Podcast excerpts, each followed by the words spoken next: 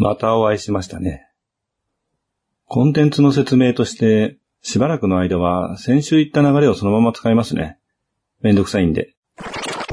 約10分間の音声データは、前半物語をあらすじで語り、後半はその内容と今後の設定を語るという二部構成となっています。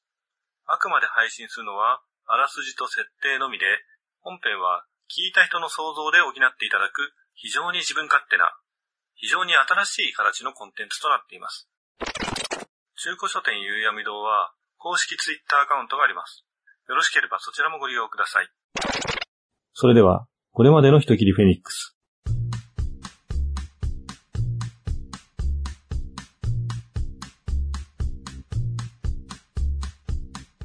フェスティム領の失踪事件を解決した根岸一行は、トファー領を抜けてジュラス領へとやってきました。ジュラス領は、その領地の北部に深い森林地区を持ち、北部と南部を隔てて海があり、主に南部に人が住んでいます。根岸一行は、南部地区の温泉街で薬草の研究者アッシュと出会います。アッシュはこの後、ジュラス領北部の森林地区、妖精の森を目指していると言います。そこには万能薬エリクシールの材料となる世界樹、生命の木があるかもしれないというのです。根岸一行はアッシュと共に北部の森林地区へ渡ることにしました。森林地区へはいくつかの島を通り移動します。その過程で妖精の森の情報を集めてみますが、その妖精の森には100年以上前から生きている魔女が住んでいるという噂があり、誰も近づかない場所でした。100年以上生き続けるなんて、とても人間とは思えませんね。でも、エリクシールには不老不死の伝説があります。聞いたことがある。生命の木で作る不老不死の戦薬があるって。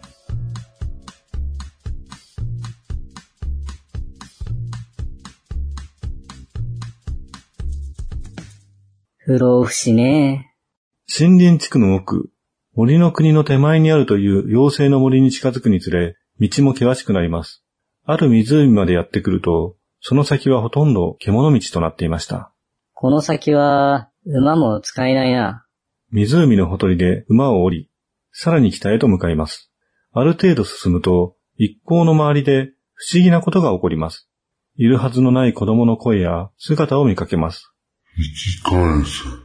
その言葉に怯えるルビーですが、あやかし狩りをなりわいとしていた根岸は気にも留めません。悪さをしなければ放っておけ。ちょっかいを出すようなら、俺が切る。そう言ってる間に、また湖畔へ出てきました。湖の奥から腐りかけた死体の姿の兵士が何体も現れます。根岸は一人前へ出て日の出丸を抜いて退治します。囲む死人の兵士の前で体を回転させて刀でなぎ払う根岸。この技は回転なぎと言います。そこで根岸はあることに気がつきます。死人の兵士は幻で実体のないものだったのです。瞬間、湖畔の奥の森に金色の毛を持つ狐の姿を見ます。素早く後を追うと、そこで今度は騎士の姿をした大男に遭遇します。鎧は着ていますが、兜は被っていません。男は何かを忠告しているようですが、その言葉は覚えたての英雄の国の言葉とは別のものでした。今度は実体があるようだな。だがあいにく俺たちはこの先に用があるんでね。男は幅広の剣を抜き、身構えます。優勝は静かなままで、抜くことはできません。日の出丸を抜こうにも、相手があやかしのようにも思えません。ちょっと待って、話せば。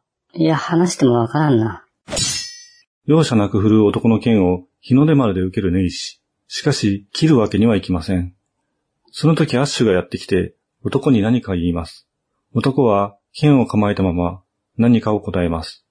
これは、古代語です。英雄の国でも使える人が少ない、本当に100年以上前の言葉ですね。ここは、姫の森だと言っています。そう言ってアッシュは男と何度かやりとりをした後、こう言います。いい知らせと悪い知らせがあります。いい知らせは、実は私も剣を持っています。そして悪い知らせなんですが、残念ながら交渉は失敗です。そう言って剣を構えるアッシュでしたが、どう見てもへっぴり腰で、まともに戦えるようには見えません。それを見た根岸はため息混じりに言いました。どっちにしても、とてもいい知らせだとは思えないな。改めまして、夕闇堂の根岸です。前回結構曖昧にしていたジュラス領の構成ですが、今回ちょっと具体的にしてみました。多くを森林地区に占められている的なことを言ったかもしれませんが、それは北部の地域でさらに北の森の国に面した部分です。まあこれはそんなようなことを言ってたかもしれませんが、その森林地区とそれ以外の地区の間に海があり、海を渡って森林地区に行くんですね。これは海ってのが結構この先に必要になってくるんですよ。実はこの先にいる魔女の設定なんですが、これは言ったかもしれませんが、不死の力はエリクシールのものではありません。あらすじパートでの説明は難しいので、ここでざっくり出してしまいますね。魔女の正体は来週以降出てくるとして、その不死の仕組みですね。ちょっと複雑かもしれません。この地域には昔から人魚伝説というものがあります。人魚というと、その歌声で惑わし、船を沈めるというのが有名ですね。この世界だと、ジュラス領を南北に分ける海に浮かぶ島々や森の国の海岸沿いに住む異例の神などに伝わる伝説です。海に現れる怪物という位置づけですが、魔女の正体が人魚であるというわけではありません。今回登場した騎士の男も魔女のことを姫と呼んでますが、人魚姫ではありません。姫とは実際に姫だった人で、その人物に仕えていた騎士なんですね。そのあたりは来週明らかになりますので、それよりも人魚の設定ですね。実は人魚なんですが、この世界では半人半魚の生物ってわけではなく、まあそうとも言えるんですが、特殊な魚って設定になっています。魚というか、寄生虫のような本体を人間の体に寄生させて生きる水生生物です。火の鳥のような特殊な生き物ですね。水難事故にあった船とかに近づいて繁殖することから、船を襲うという伝説ができましたが、実際は船を沈めるわけではなく、沈んだ船に寄ってきていただけですね。ではなんで沈んだ船に寄ってきたのか。繁殖とは何なのかですが、この世界の人魚、まあ人魚とされているものですが、破損した死体に卵を植え付けます。そして、それが育つと、魚のような頭と人体の一部がつながった奇妙な生物が生まれます。魚の頭の後ろに人間の腕がついているみたいなやつですね。なぜか人の体にしか寄生しません。そして寄生することで破損した人体の一部を蘇生させる力があります。この力が人体を不死にする力になります。つまり人魚の肉を食べると不老不死の力を得られるという伝説もあるんですね。気持ちの悪い設定ですが、もともとホラー作品の題材として考えていたネタなので、ちょっとグロい感じになってますね。この人魚の肉ですが、寄生する人魚との相性というのがあります。もともとは人魚はたくさんの死体に卵を産むんですが、その全てが人魚として育つわけではありません。だから希少で伝説の生き物とされてるんですね。そんなうよ言うても気持ち悪いですけどね。不老不死と言ってますけど、正しくは不老長寿で、人魚の生きるスパンっていうのが人間の生きるスパンを凌駕してるだけなんですね。超回復能力もありますが、次第において死を迎えることになります。もしかしたら火の鳥の不死もいつか途絶えるかもしれませんね。確認ができないほど長生きなだけですね。ただ人魚の肉を食べ、不老不死を手に入れた人間は特殊な力を手に入れることができます。その血を与えることで他者の傷を癒すことができます。超回復できるようになるんですね。ただし、この場合、その血を飲むのをやめると、普通の人間に戻ります。不死の人間の肉を食べても、一時的に超回復する体を手に入れることができますが、不死にはならないってことですね。それでもこんな力、他の人に回復薬として使われてしまいそうですが、それは別の副作用によって防がれています。人魚の不死を手に入れた人間の血を飲むと、その血の呪いによって服従しなければなりません。言うことを聞くようになってしまうんですね。さらに一部の動物などは人のような知能を持つようになったりします。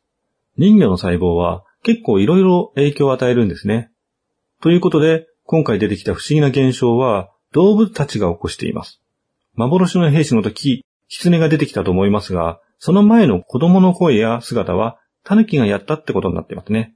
狐や狸は神通力のようなものを使うって感じですかね。まだ出てきていませんが、山猫もいます。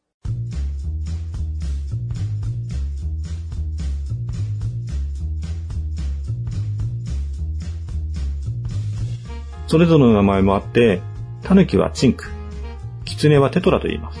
山猫はリンクス。まあまあ、大山猫のことですね。騎士の名は宝泉と言います。宝泉は動物ではなく人間ですが、超回復を手に入れた人間です。この人間をこの世界、英雄の国ではグールと呼んでいます。人間を食料にしているのではなく、人魚の肉を食べた人間の血を飲んでいるという意味ですね。ただ血の呪いによって、その魂は支配されてしまっています。